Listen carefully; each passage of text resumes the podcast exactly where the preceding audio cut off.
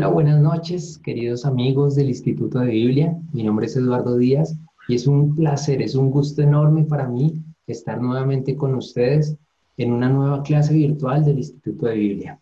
Este instituto que nace y quiere consolidarse como una opción, una plataforma virtual de formación en temas bíblicos, en estudio bíblico, en temas pastorales que nos permitan impactar nuestra vida y mejorarla, transformarla, que nos dé inspiración para la vida, que nos ayude a sanar nuestras heridas, que nos ayude a acercarnos más a Dios, a conocernos más a nosotros mismos y por supuesto irradiar como una luz todos nuestros entornos, eh, esa luz que Dios pone en nuestros corazones. Hoy le doy gracias a Dios porque tenemos un profesor más que, que se acerca al Instituto de Biblia, que es Juan Alberto Casas les voy a compartir una breve presentación de lo que es el Instituto de Biblia. El Instituto de Biblia tenemos nuestra página web www.institutodebiblia.com y nuestro email de contacto, contacto arroba institutodebiblia.com. ¿Qué buscamos en el Instituto de Biblia? Ser una plataforma de formación en temas bíblicos y pastorales, y además de eso, conformar una comunidad, así como están estos personajes con el logo del Instituto de Biblia, queremos que nos vayamos conociendo, que nos vayamos uniendo. ¿Para qué? Para proyectarnos también en servicio, en nuestras familias, en nuestros trabajos, en nuestras comunidades. Nos formamos, nos capacitamos, vivimos una experiencia comunitaria y por supuesto para irradiar el mundo con la luz de Dios y con el, el sello personal que cada uno le pone a su ambiente de trabajo, de estudio, de familia, del barrio, en todos los lugares. El tema de hoy es muy chévere, es qué significa que la Biblia sea palabra de Dios. Y pues solo enunciando el tema, yo los dejo hasta ahí porque quiero pues darle paso y darle la bienvenida a Juan Alberto Casas, que nos acompaña hoy como profesor del Instituto de Biblia. Juan Alberto, buenas noches. Bienvenido al Instituto de Biblia y, te presento a estas personas que tú ves ahí los nombres, Bellanet, Alejandra, Ángela, Carlos, Cecilia, David, Elsie, que tenemos sed de la palabra de Dios, de capacitarnos. Fabio, Fernando, Fanny, Isabel Humberto, Elena, Lidia, y discúlpenme si algunos de ustedes no los menciono, pero créanos que son parte de este proyecto, de esta comunidad del Instituto de Biblia. Juan Alberto, buenas noches y bienvenido al Instituto de Biblia. Bueno, Eduardo, buenas noches y te agradezco inmensamente por esta invitación, por permitirme estar aquí, pues compartiendo con todos ustedes. Buenas noches también eh, a todos quienes están conectados aquí. De verdad que esta es una experiencia fantástica porque nos permite, como Eduardo lo comentaba hace un momento, pues hablar de comunidad a pesar de las distancias. Gracias a Dios la tecnología ha generado unas dinámicas interesantísimas y nos permite estar cerca en medio de la distancia misma, pero encontrarnos en torno a este tesoro maravilloso que es la palabra de Dios. Eh, Eduardo, no sé si tú me dirás si iniciamos o... Sí, Juan Alberto, adelante, si te parece. Arranquemos con una oración. Perfecto. Y Iniciamos. Entonces, en el nombre del Padre, del Hijo, del Espíritu Santo. Amén. Papá Dios, te doy gracias por este día de vida que nos has permitido vivir y gracias por tenernos aquí en este preciso lugar con sed en el corazón de conocer más de tu palabra. Encomiendo este espacio a Juan Alberto, a todos los sistemas técnicos que nos permiten disfrutar esta clase y que también ¿no? cada uno de nosotros tengamos oídos de discípulos para escuchar lo que tienes que decirnos hoy, para ahondar en ese misterio de la Biblia como palabra de Dios. Entregamos nuestras situaciones personales, nuestras preocupaciones y intercedemos por todas aquellas personas que están pasando por situaciones muy difíciles de desolación, de tristeza, de soledad, para que tú también permitas que alguien Ojalá nosotros mismos lleguemos a ellos con, con abrazos, con esperanza, con palabras de consuelo. Te damos gracias por la vida de Juan Alberto, por su familia y te pedimos que lo sigas bendiciendo en su ministerio como formador, como profesor en todos estos temas bíblicos y pastorales. Amén. Amén. Gracias, Eduardo. Eh, quisiera hacer extensiva este espacio de oración que Eduardo ha querido iniciar. Pues si vamos a hablar de las Sagradas Escrituras como palabra de Dios, pues podamos aprovechar también el texto bíblico como un modo de oración misma. Entonces, en ese ambiente de oración en el que ya hemos iniciado, les quiero invitar a que tomemos uno de los salmos. Eh, cuando hablamos de los salmos, estamos hablando del cantoral y del oracional o del devocionario de Israel. Eh, vamos a encontrarnos aquí con oraciones y clamores de todo tipo eh, súplicas, acción de gracias, alabanza.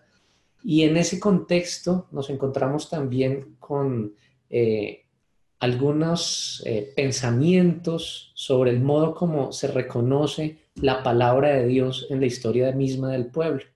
Quisiera invitarles a que nos unamos en torno a uno de estos salmos, el Salmo 29 dice así, si lo tenemos en nuestras casas, y tenemos nuestra Biblia, ya sea impresa o en el celular, para que podamos seguir el texto mismo en ese ambiente de oración en el que hemos iniciado. Dice así el texto, rendid al Señor, hijos de Dios, rendid al Señor gloria y poder, rendid al Señor la gloria de su nombre, postraos ante el Señor en esplendor sagrado. Voz del Señor sobre las aguas el Dios de la gloria truena, es el Señor sobre las muchas aguas. La voz del Señor con fuerza, la voz del Señor con majestad, la voz del Señor que desgaja los cedros. El Señor desgaja los cedros del Líbano, hace brincar como un novillo al Líbano y al Sarión como una cría de búfalo.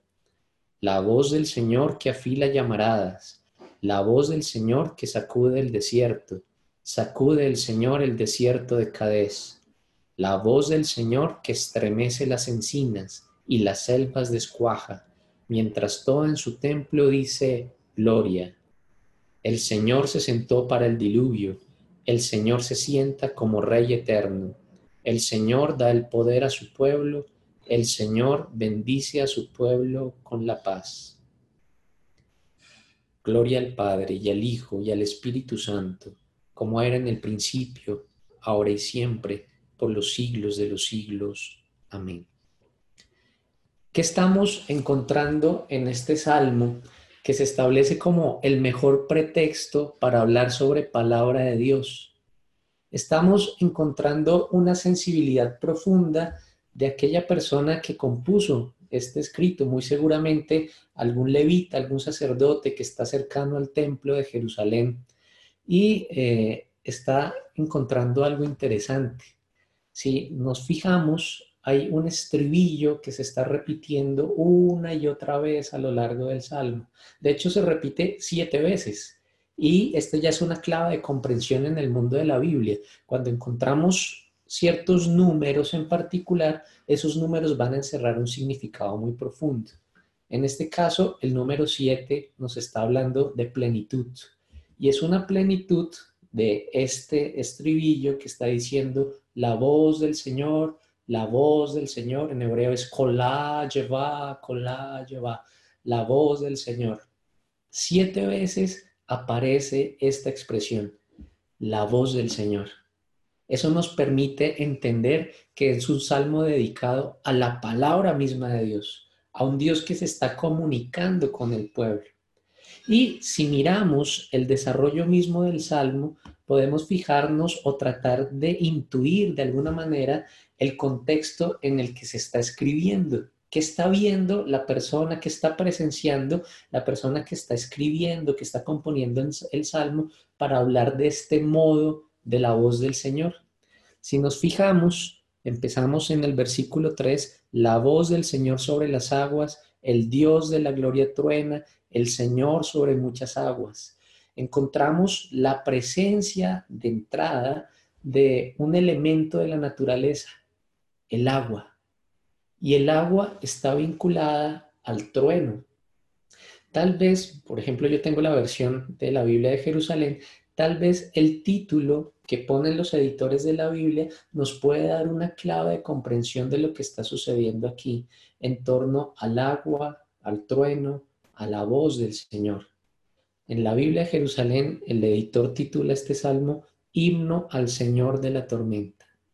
Entonces, lo que estamos encontrando aquí es una referencia a la lluvia que se avecina con truenos, una tormenta en todo el sentido de la palabra, pero que empieza a ser leída por el salmista como una expresión de la voz de Dios, de la palabra misma de Dios. Si ustedes siguen leyendo, van a encontrar precisamente esa percepción de la voz de Dios que se dirige al pueblo precisamente mediante la tormenta que se avecina.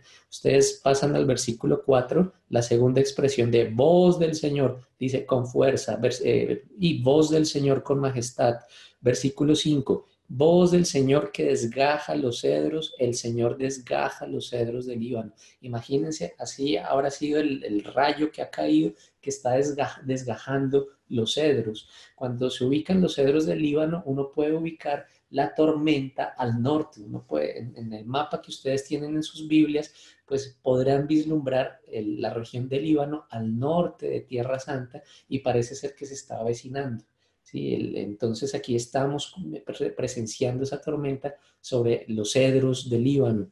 Seguimos leyendo y dice, hace brincar como un novillo al Líbano y al Sarión como una cría, una cría de búfalo. Así sería el trueno tan impresionante que acaba de sonar, que salta, el, así como salta el animalito del susto, está saltando la tierra ante la sorpresa misma eh, del ruido que se está haciendo como tal. El Señor, la voz del Señor, versículo 7, afila llamaradas, el Señor sacude el desierto, entonces ya parece ser que se está aproximando la tormenta a Jerusalén muy seguramente el salmista está escribiendo desde alguna de las montañas cercanas a Jerusalén y está viendo cómo se aproxima esa tormenta. Y hago un paréntesis aquí eh, en torno a la importancia del agua y especialmente de la lluvia en la región de Jerusalén. Nos encontramos muy cercanos al desierto de Judea.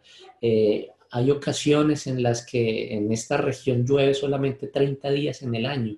Entonces eso hace que la recolección del agua tenga que ser pues un ejercicio necesario para la supervivencia y la lluvia es vista como una bendición en medio de una zona desértica como esta.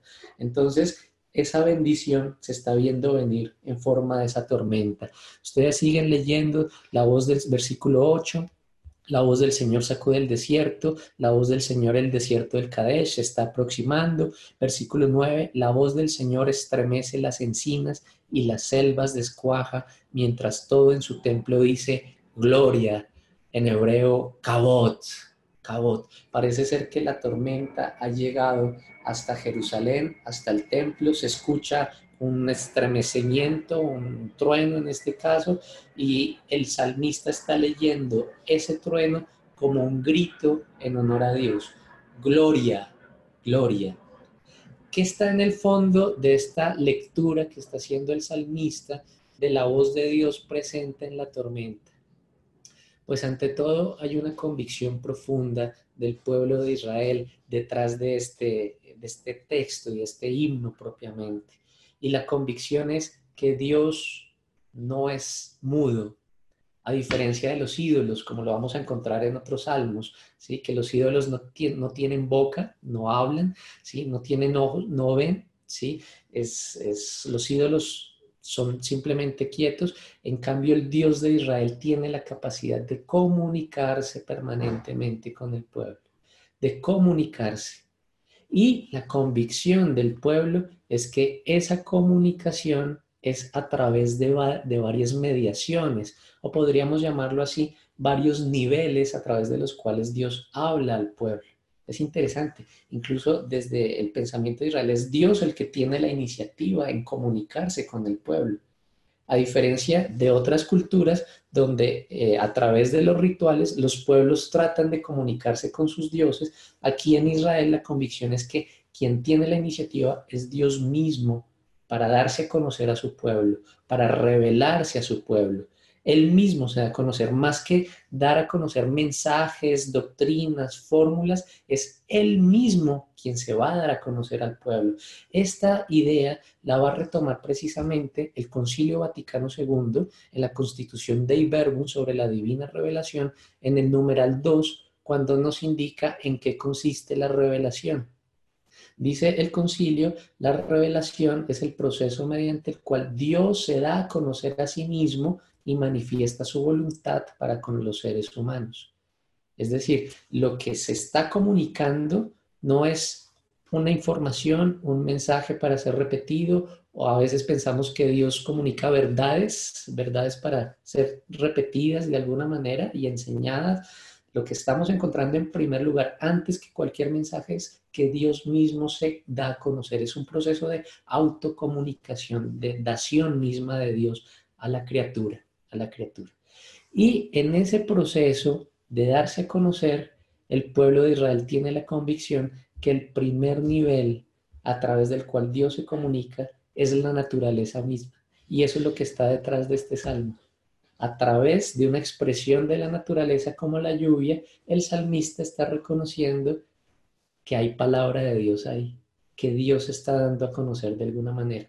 Entonces, esto nos permite hablar de varios niveles de la palabra de Dios. Nos permite hablar de varios niveles. Y también nos está permitiendo reconocer de alguna manera que cuando hablamos de palabra de Dios, cuando decimos palabra de Dios, no es necesario pensar en la Biblia en primer lugar. ¿sí? Ciertamente, la Biblia es palabra de Dios puesta por escrito pero hay palabras anteriores a la Biblia misma que nos permiten reconocer que Dios se ha comunicado todo el tiempo con sus criaturas, incluso antes de la Biblia misma. El primer nivel, la creación. La creación. Por supuesto, estamos llamados a reconocer que la creación es la primera palabra que Dios nos dirige. La vida misma es la primera palabra que Dios nos dirige.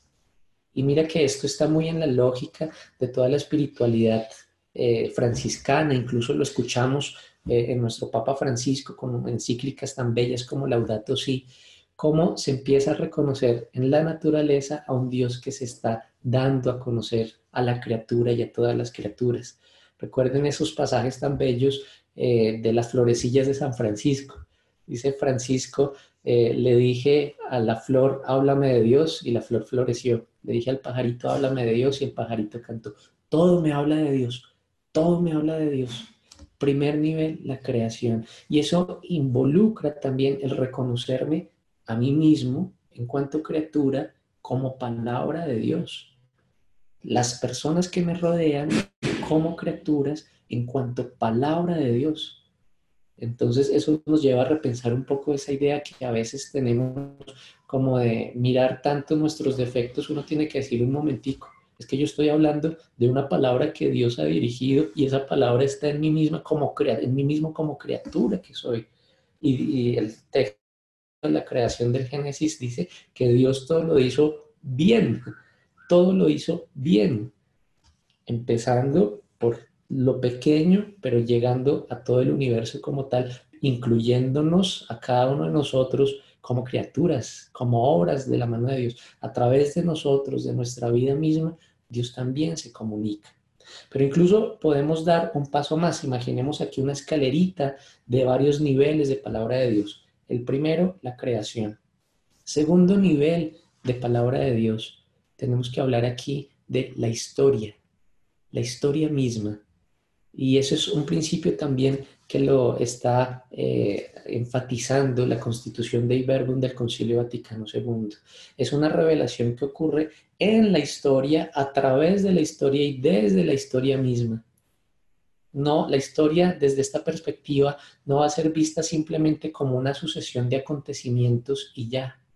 Cuando nos ponemos unas gafas especiales que se llaman la fe, es decir, tenemos siempre formas de ver la realidad eh, a través de nuestra cultura, de nuestra formación, etcétera, esas gafas se van perfilando, pues si nos ponemos unas gafitas que se llaman fe y leemos nuestra historia con esas gafas, podemos empezar a reconocer que en esa vida que tenemos Dios está actuando nos ha estado salvando, nos ha estado liberando, incluso en los momentos más difíciles.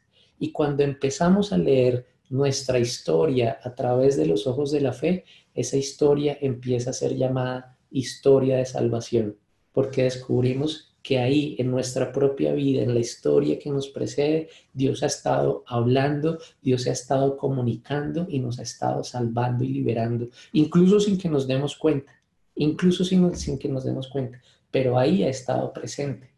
Eh, qué importante es esto para reconocer que cuando hablamos de historia de salvación, no podemos reducirnos simplemente a pensar en los grandes personajes de la Biblia.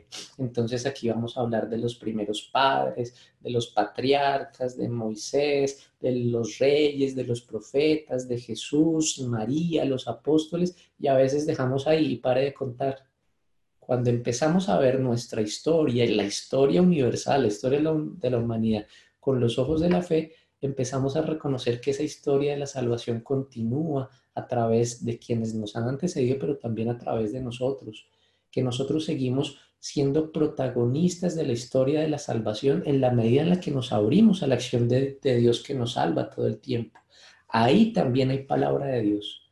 Ahí hay un lugar de discernimiento de lo que Dios quiere para la humanidad.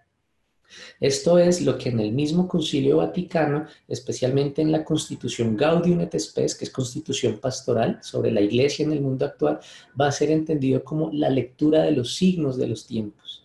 Ser capaz de leer los signos de los tiempos es poder reconocer cómo es que Dios sigue actuando en nuestra historia, aquí y ahora, y a través de todas las formas de sociedad, incluso de aquellos en quienes dicen no creer en Dios, lo que está afirmando el concilio es que incluso también en quienes afirman no creer en Dios, ahí Dios sigue actuando, ahí está presente. Entonces, volvamos con los niveles. Estamos hablando, primer nivel, la creación. Segundo nivel, la historia. Demos un pasito más. Demos un pasito más. Hay un pueblo, el pueblo de Israel, del cual estamos hablando, que ha sido capaz de reconocer y de discernir que Dios ha estado presente y hablándole a través de la creación, a través de la historia, y este pueblo, haciendo ese ejercicio de reconocimiento, ha plasmado por escrito esa percepción, esa intuición de Dios actuando en su propia historia. Y esa puesta por escrito del pueblo, pues lo tenemos precisamente en la Biblia, en las Sagradas Escrituras. De ahí que podemos decir que la Biblia es considerada palabra de Dios escrita. Insisto, teniendo en cuenta que ya hay una palabra de Dios más extensa que la precede, pero aquí tenemos una palabra de Dios puesta por escrito en la que un pueblo, y hablando del Nuevo Testamento, una comunidad de fe ha reconocido que Dios los ha liberado, los ha salvado y con respecto al Nuevo Testamento, que Dios está presente en su totalidad en la persona de Jesús de Nazaret, liberando y salvando y a través del misterio pascual continúa haciéndolo eh, por medio de la iglesia hasta nuestros días.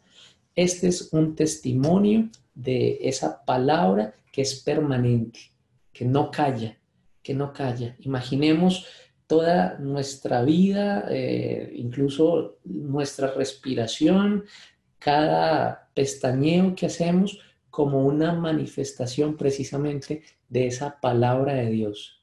Pero incluso podemos seguir subiendo y debemos hacerlo, porque no nos podemos reducir al texto escrito. Esto es una aclaración que vamos a encontrar eh, en un texto bellísimo del Papa Benedicto XVI, que es Verbum Domini. Eh, cuando hablamos de palabra de Dios, no podemos perder de vista que la palabra de Dios por antonomasia es Jesús de Nazaret, el Hijo de Dios hecho hombre. Él es la palabra de Dios. Por eso, después de esos niveles en los que están la creación, la historia, la Biblia misma, tenemos que también reconocer como la culminación de palabra de Dios a Jesús el Cristo como tal. Entonces, mira que no solo estamos hablando de una palabra que es creación, una palabra que se hace historia, una palabra que se hace libro, sino ante todo una palabra que se hace carne. Y ese es el gran misterio de la encarnación que vamos a encontrar desde los textos mismos de la Escritura. Por ejemplo, allá en el Evangelio según Juan, en el capítulo 1, versículos 12 al 14, encontramos ese proceso mediante el cual la palabra visita a los suyos y a quienes la acogen, les da la posibilidad de llegar a ser hijos y pone su morada entre nosotros. La palabra que se hace carne y pone su morada entre nosotros. En Jesús de Nazaret encontramos la plenitud de la palabra en ese sentido. Y frente a esa plenitud de la palabra, todos los demás niveles de palabra de Dios son análogos y dependen de Jesucristo como palabra máxima de Dios, como la palabra de Dios por excelencia. De hecho, si vamos al Nuevo Testamento y buscamos uno de los últimos textos de, eh, la colección epistolar, vamos al capítulo 1, versículo 1 y siguiente de la carta a los Hebreos, Hebreos capítulo 1, versículo 1 y siguientes, vamos a encontrar precisamente esta convicción. Dice así, muchas veces y de muchos modos habló Dios en el pasado a nuestros padres por medio de los profetas. Muchas veces y de muchos modos habló Dios en el pasado a nuestros padres Claro, los modos que estamos hablando aquí, la creación, la historia, la Biblia, el texto escrito como tal, dice por medio de los profetas, es decir, a través de personas que encarnan esta, esta misma palabra de Dios. Versículo 2, en estos últimos tiempos nos ha hablado por medio del Hijo, a quien instituyó heredero de todo, por quien también hizo los mundos el cual siendo el resplandor de su gloria, impronta de su sustancia, y el que sostiene todo con su palabra poderosa, después de llevar a cabo la purificación de los pecados, se sentó a la diestra de la majestad en las alturas. Inicio versículo 2, en estos últimos tiempos nos ha hablado por medio de su Hijo. Esta es la convicción que estamos encontrando aquí como culmen de los niveles de palabra de Dios. Jesús, el Cristo, como expresión máxima de palabra de Dios. Ahora bien, si miramos la persona misma de Jesús, podemos encontrar que la encarnación hace que el lugar de encuentro con la palabra sea lo que el Evangelio según Juan llama la carne. Dice, el logos, la palabra de Dios, se hizo carne y puso su morada entre nosotros. Los padres de la iglesia, que son los primeros pensadores en la historia del cristianismo, los primeros teólogos en la historia del cristianismo, han llegado a interpretar esta encarnación en dos grandes dimensiones. Una dimensión particular y concreta, hablando de la encarnación de la palabra en Jesús de Nazaret, en la concreción de la vida y de que es Jesús mismo, pero también llegan a afirmar de una manera más amplia que la palabra se hace carne en todo lo que es carne, en todo lo que es carne. Entonces aquí nos tenemos que preguntar, bueno, ¿y qué es carne? Lastimosamente, eh, hay algunas vertientes del cristianismo que han llegado a, insistir en que la carne es símbolo del pecado, eh, de, la, de, lo que, del oscuro, de aquello que nos aleja de Dios, y tal vez hace falta que se lea un poco mejor el cuarto evangelio, el prólogo del cuarto evangelio, que se dice que la palabra se hace carne. ¿Qué es la carne aquí? La carne es toda dimensión criatural. Todo lo que es criatura es una expresión de esa carne, es una manifestación de esa carne. Todo aquello que es frágil, que es finito, que es limitado, que es creado, es expresión de esa carne. Entonces, cuando decimos desde el cuarto evangelio que la palabra se ha hecho carne, estamos descubriendo que para encontrar a Dios, a la palabra, lo que debemos hacer es abrir los ojos y contemplar su presencia en toda la carne que nos rodea y en nosotros mismos que somos carne como tal, que somos frágiles, débiles criaturas como tal. Pues Dios aprovecha la realidad criatural para manifestarse y para hablar a través de para hacer palabra como tal. ¿sí? Para escuchar la palabra de Dios es importante abrir ojos y oídos y estar atentos a todo aquello que es carne, que se convierte en santuario y diafanía de la palabra misma de Dios. Eso nos lleva también a pensar que en la fragilidad y la vulnerabilidad misma de la palabra. Si encontramos la palabra en la carne y la carne es vulnerable en sí misma, hasta el punto de que en la persona divina del Señor Jesús fue crucificado de alguna manera, fue crucificado. Es decir, tenemos una palabra silenciada y silenciada eh, por el egoísmo humano. Eso nos permitiría pensar que también en una dimensión frágil de la palabra, en que la palabra puede ser silenciada, en que la palabra puede ser manipulada.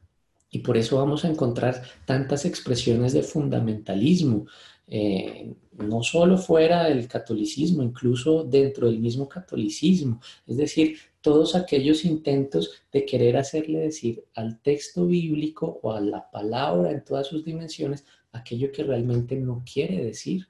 Por eso, frente a la palabra, eh, la primera actitud que desde el mismo pueblo de Israel está llamado a asumir es la actitud profunda de escucha hasta el punto de que uno de los mandamientos centrales de Israel, ustedes lo encuentran en el libro del Deuteronomio, en el capítulo 6, versículo 4, es, escucha Israel, Shema Israel, escucha Israel. Por supuesto, si Dios es palabra que se comunica, pues la actitud mía como criatura ante esa palabra es estar dispuesto a escucharla todo el tiempo. De hecho, yo no puedo eh, llevar a cumplimiento los 613 preceptos, si soy judío, los 613 preceptos de la Torá, es decir, del Pentateuco, de los cinco primeros libros de la Biblia, si no desarrollo en mí mismo esa capacidad inicial de escuchar la palabra. Si Dios habla a través de la creación, a través de la historia, a través de la Biblia, a través de Jesús, pues ¿qué se espera de mí? Que sea capaz de abrirme a esa palabra a través del sentido de la audición. Dios me está hablando todo el tiempo. ¿Cómo estoy acogiendo esa palabra? ¿Cómo la estoy escuchando? ¿Y cómo estoy actuando en retribución a esa palabra, en consecuencia a esa palabra? Ahora bien, podríamos hablar de un eje transversal en todos estos cuatro niveles que hemos visto. ¿Cuál es aquella realidad que me permite entender que la creación es palabra de Dios, que la historia es palabra de Dios, que la Biblia es palabra de Dios, que Jesús es palabra de Dios. ¿Quién me dice a mí que estas realidades son palabra de Dios? Pues aquí tenemos que recurrir a una instancia que va a ser importante en esta definición, la comunidad. En el caso eh, del Antiguo Testamento, pues va a ser la comunidad del mismo pueblo de Israel. En el caso del Nuevo Testamento va a ser la comunidad seguidora de Jesús, la comunidad cristiana, la misma iglesia como tal. Esto nos permite entender el énfasis que en el magisterio de la iglesia lo vamos a encontrar incluso en el Concilio Vaticano II, en la misma constitución de la que les hablo, en la constitución de Iberno, la importancia que se le da a la tradición es gracias a la tradición de la iglesia que entendemos que estos niveles de los cuales yo les he comentado pueden ser leídos como palabra de Dios que se dirige a todo ser humano. Es gracias a esa mediación.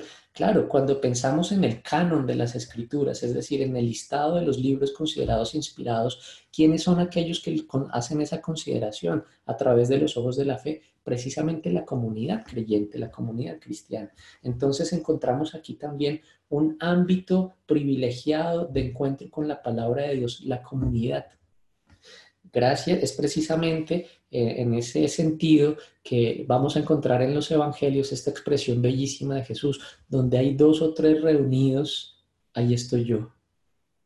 Donde hay dos o tres reunidos en mi nombre, allí estoy yo en medio de ellos.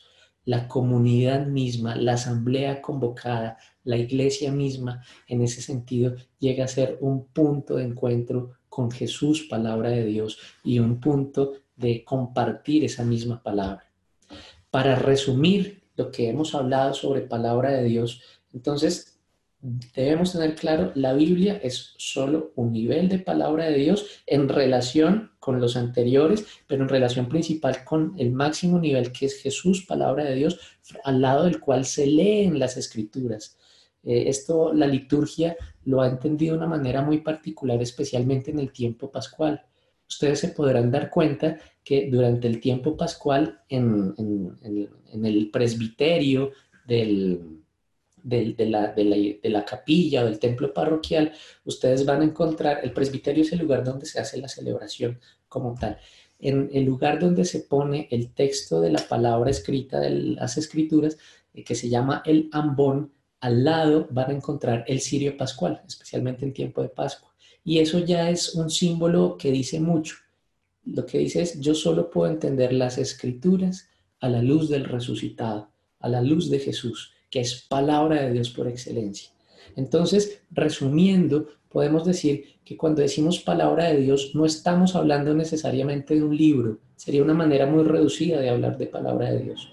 Cuando hablamos de palabra de Dios no estamos hablando simplemente de un mensaje oral o escrito que es transmitido para ser repetido.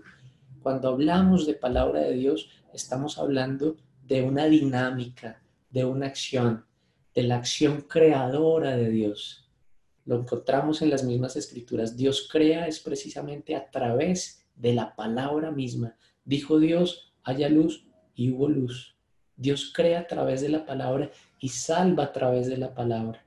La palabra es la acción creadora de Dios a través de la cual se mantiene a la criatura, se da vida a la criatura y se mantiene a la criatura en la existencia. Es decir, insisto aquí, cada movimiento de nuestro ser, cada respiración, cada segundo es una expresión profunda de palabra de Dios. Y lo que la Biblia nos va a ayudar es precisamente a leer nuestra vida como palabra que Dios nos dirige. Leyendo las escrituras y reconociendo nuestra vida como palabra de Dios, podemos volver a la vida misma para seguir siendo instrumentos de esa palabra creadora de Dios. Entonces mira que la Biblia se está entretejiendo aquí con todos estos niveles de palabra de Dios para propiciar esa, esa dinámica creadora fantástica que es Dios mismo salvando, comunicándose y revelándose a sus criaturas. Muchísimas gracias. No sé si haya algunas preguntas. Eduardo, no sé si eh, que queramos compartir algo que nos llame la atención, algunas preguntas que tengamos.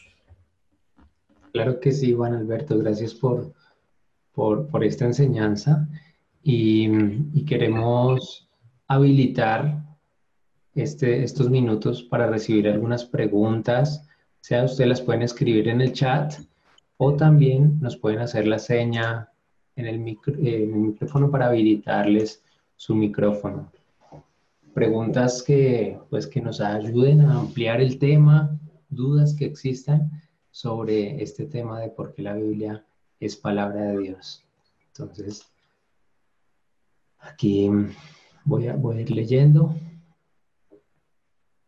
Dice Alejandra, gracias Juan Alberto por tu enseñanza. Dios nos llama primero y nos habla a través de la creación, de mi historia, de la Biblia y la vida misma a través de Jesús.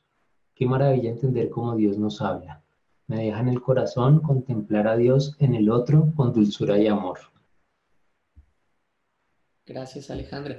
Sí, la tarea es inmensa, ser capaces de discernir a un Dios que se comunica con nosotros en todo lo que nos rodea, en nosotros mismos, y contemplarlo ahí y reconocer que también clama por ayuda, por solidaridad en la carne más débil y vulnerable.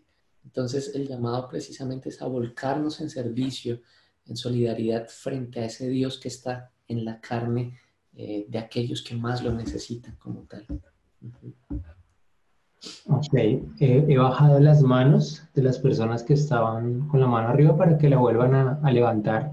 Si están desde el celular, hay un botoncito si quieren alzar la mano. Y si están desde el computador, pueden ahí en la cámara hacerme una señita y yo les abro el micrófono. Yo tengo una pregunta, Juan, mientras las personas van, van escribiéndolas, es, ¿qué malos entendidos puede haber normalmente en cuanto a que la Biblia es palabra de Dios? Como qué manipulaciones se le puede dar a la Biblia eh, que, que, tú nos puedas ampliar un poquito ese tema que, que puede también ser interesante. Pues mira, eh, los, malos entendidos surgen cuando reducimos la palabra de Dios solamente a la Biblia misma. Eh, esta es una diferencia, por ejemplo, que existe entre la teología de la Iglesia Católica y algunos grupos no católicos, cristianos no católicos, que, por ejemplo, después de, proclamar el texto, empieza, esta es la palabra de Dios, etcétera, como si la palabra de Dios se redujera simplemente al libro como tal y se perdiera toda la riqueza de la palabra que nos rodea. ¿Sí? Eh, aquí hay una, aclaración importante cuando pensamos eh, en el texto. Alguna vez le hacían esta misma pregunta a uno de los grandes biblistas, eh, profesor del Instituto Bíblico de Roma, ya falleció hace un tiempo, al, padre Luis Alonso Shekel. Algunas de las Biblias, a propósito, que, tenemos en español son traducción de él. la Biblia del Peregrino, la Biblia de nuestro pueblo es traducción de Luis Alonso Shekel. Alguna vez le preguntaron al padre Luis qué era para él palabra de Dios. Y resulta que él era músico. Y entonces en pleno auditorio había un piano, no dice nada, se baja a donde está el piano y empieza a interpretar una partitura que aparecía ahí frente al piano mismo. Termina de interpretarla, todo el mundo dice, pues enloqueció el padrecito. Aquí como que se le cruzaron los cables, etcétera. Y entonces termina de interpretar la partitura, toma la partitura y le pregunta al público, ¿dónde está la música? ¿Dónde está la música? ¿En la partitura que tengo en mis manos o en lo que ustedes acaban de escuchar y que ya está resonando en su corazón? Nos puede pasar lo mismo con el texto en cuanto tal. Podemos llegar a confundir la partitura con la música. Y entonces, ay, se cayó la, se cayó la palabra de No, se quemó algún accidente que ocurrió, se quemó la Biblia, se quemó la palabra de Dios. No, la palabra de Dios trasciende la materialidad del texto mismo y nos lleva a entender que es Dios que se comunica precisamente a través del proceso mismo de, la escucha del texto como tal, pero el texto ya resonando y creando y dando vida al interior de la persona. Entonces, un primer malentendido es reducir la palabra a la materialidad del texto. Un segundo malentendido se llama el literalismo, lo que se llaman las lecturas literales del texto bíblico. Y esa tendencia la encontramos hasta por medios de comunicación. Eh, el hecho de querer eh, tratar de demostrar que todo lo que dice la Biblia es científicamente comprobado y que así sucedió tal cual, se historizan los textos, cuando olvidamos que aquí estamos encontrándonos relatos e historia leídos a través de los ojos de la fe. Y entonces los ojos de la fe nos transmiten unas perspectivas que tal vez el científico no pueda encontrar. Son varios niveles de verdad en ese sentido. Les pongo un ejemplo. Cuando eh, yo digo eh, el día en que conocí a mi esposa, ese día se me movió el piso. Estoy hablando en un nivel de verdad que no es necesariamente el científico, ¿sí? Porque entonces alguien puede llamar a un geólogo y el geólogo hace la, la, la medición de los movimientos de placas tectónicas y va a decir, no, aquí no pasó nada, no se movió el piso, pero es que yo estoy hablando en otro nivel. Este misma, esta misma diferenciación la podemos encontrar también con respecto a los textos bíblicos. A veces querer literalizarlo todo, pues hace que pierda el sentido profundo de fe que tiene el texto mismo. Querer historizarlo no, no, en realidad no es una práctica muy sana que digamos. En ese sentido podemos encontrar incluso programas de televisión que llegan a decir la Biblia científica o que los milagros se pueden demostrar. Mira, si, si se puede demostrar, deja de ser precisamente un, texto de referente de la fe y se convierte en otro tipo de texto. ¿sí? Aquí nos encontramos en otros niveles. Otro problema que podemos encontrar es el, hecho de descontextualizar los textos de su contexto. Y cuando digo aquí contexto, puede ser contexto literario, es decir, qué dice antes, qué dice después el texto, porque aquí encontramos claves de comprensión del texto mismo, pero también puede ser contexto histórico, es decir, qué está sucediendo en la época en la que fue escrito, eh, cuál era la forma de pensamiento de ese momento, cómo se comportaba la cultura, porque lo que podemos hacer, y ese es un error del fundamentalismo, podemos mirar una práctica cultural de determinado momento y pensar que lo podemos traer a, nuestro, a nuestra vida cotidiana cuando han pasado dos mil o tres mil años después y estamos hablando de culturas diferentes. La misma noción de familia, por ejemplo, en el Antiguo Testamento vamos a encontrar familias patriarcales donde el marido tiene varias esposas, etc. Eso no puede ser simplemente traído a nuestro presente porque es que la Biblia lo dice. No, es necesario un ejercicio profundo de discernimiento cuál es, y eso lo dice el mismo concilio, cuál es la palabra de Dios y cuál es la palabra humana que está detrás del texto mismo. Sí, entonces son, son algunos de estos aspectos que es importante tener en cuenta. Relacionado con eso que estás diciendo, Juan, hay una pregunta de Viviana que dice, ¿cómo puedo identificar si lo que yo interpreto como mensaje de Dios viene realmente de Dios y no de mi propio pensamiento? Buenísima esa pregunta, Viviana. Mira, eh, yo, pensaría en varios niveles de comprensión o de discernimiento de esa palabra de Dios. El primer nivel nos lo presenta la constitución del Gaudium et Spes del Concilio Vaticano II en el numeral 16, cuando hace referencia a la conciencia. La conciencia, dice el, Concilio Vaticano, es el núcleo más íntimo y santuario del hombre en el que éste se encuentra solas con Dios y cuya voz resuena y escucha en él, hablando de la conciencia. Entonces, si yo tengo una recta intención, estoy dispuesto a discernir, a escuchar la palabra de Dios en ese primer nivel, yendo incluso en, una actitud orante como tal de discernimiento, pidiendo iluminación, puedo reconocer a una palabra de Dios que se dirige de alguna manera. Pero entonces damos un paso adicional para tratar de discernir ese elemento y es lo que yo les comentaba como elemento eh, transversal en el discernimiento de la palabra de Dios, la comunidad, la comunidad.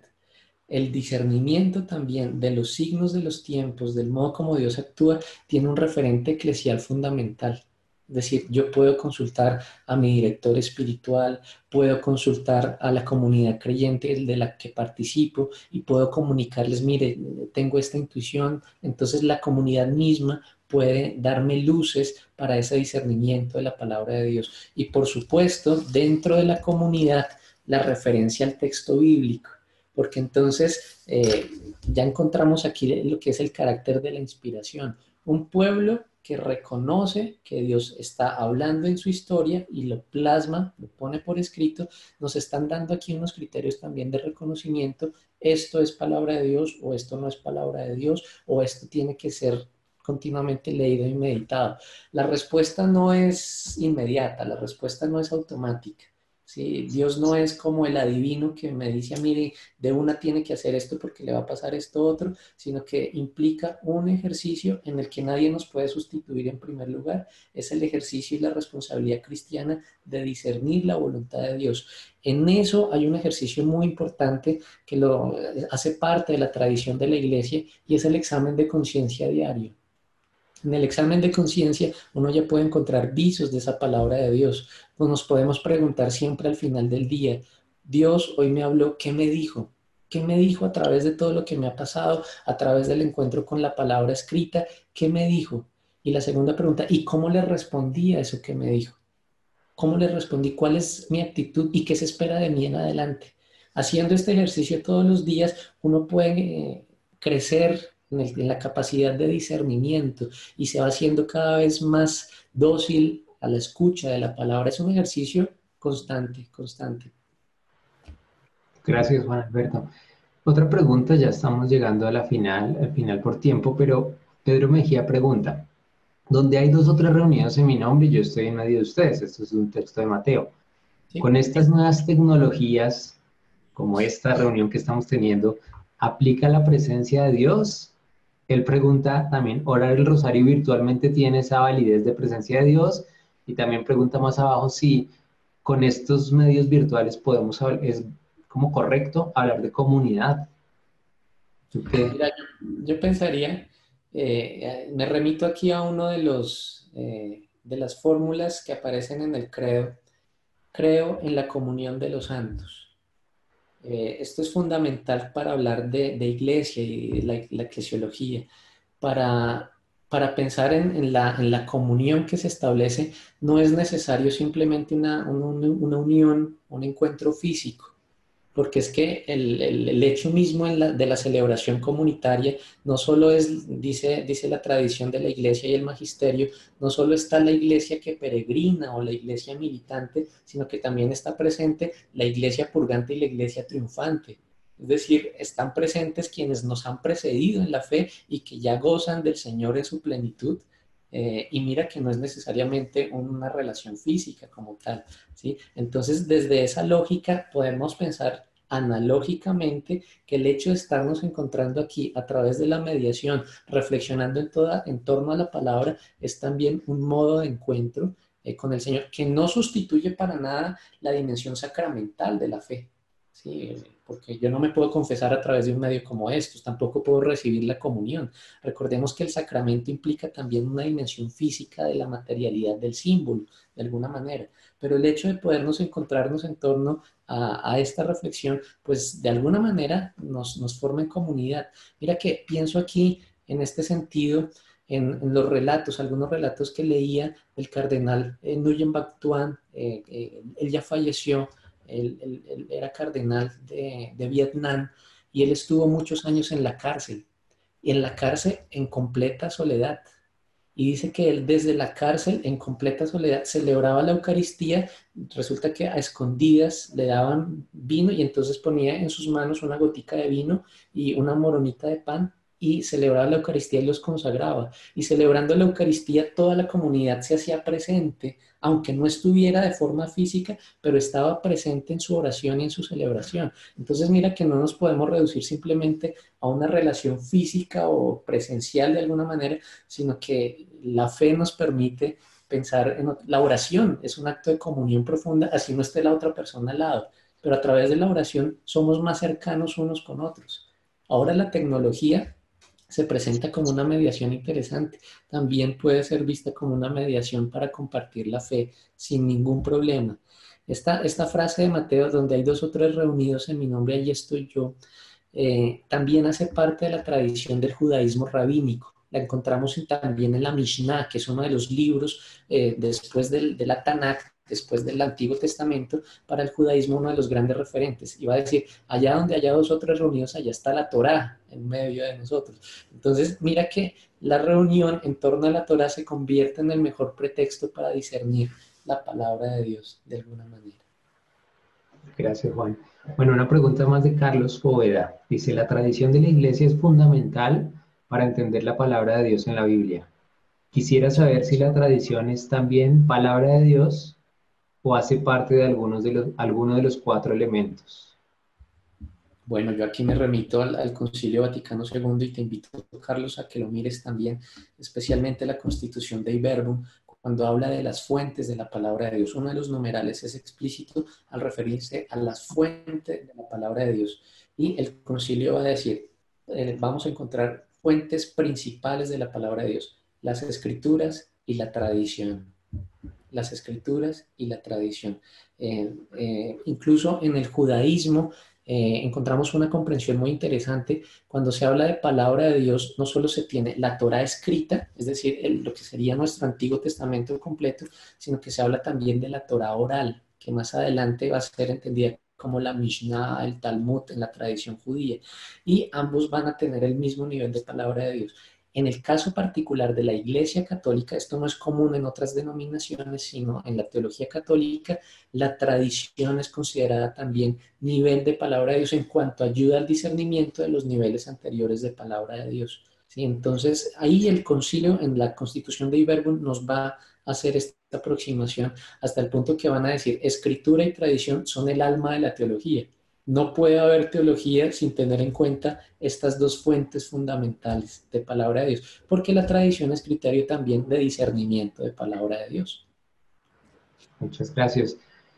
Eh, Juan Alberto, yo ya para finalizar te quiero hacer dos preguntas. Y esta primera se la quisiera hacer en algún momento a todas las personas que son alumnos del Instituto de Biblia. Y es esta, ¿qué ha significado en tu vida el estudiar la palabra de Dios? el estudiar la Biblia? ¿Qué ha significado en tu vida? Pues Eduardo, para mí el, estudio es una dimensión de algo mayor que es mi pasión por las escrituras. y sobre todo de poder compartir las escrituras y leerlas en comunidad. he encontrado en, en las escrituras un modo maravilloso a través del cual el Señor se comunica y el Señor sigue hablando en cada uno de los momentos de la vida. Y eso a mí me, ha atravesado, me ha atravesado de lleno. Eh, si me preguntas por qué, no lo sé. De la misma manera como si me preguntan que por qué me enamoré de, la mujer con la que me casé.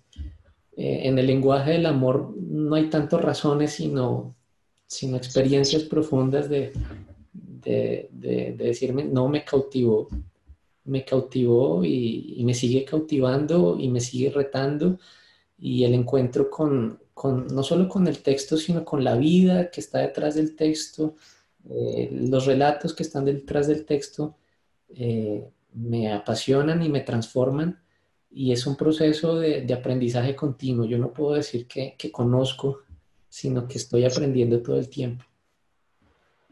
Gracias. Muy inspiradoras esas palabras.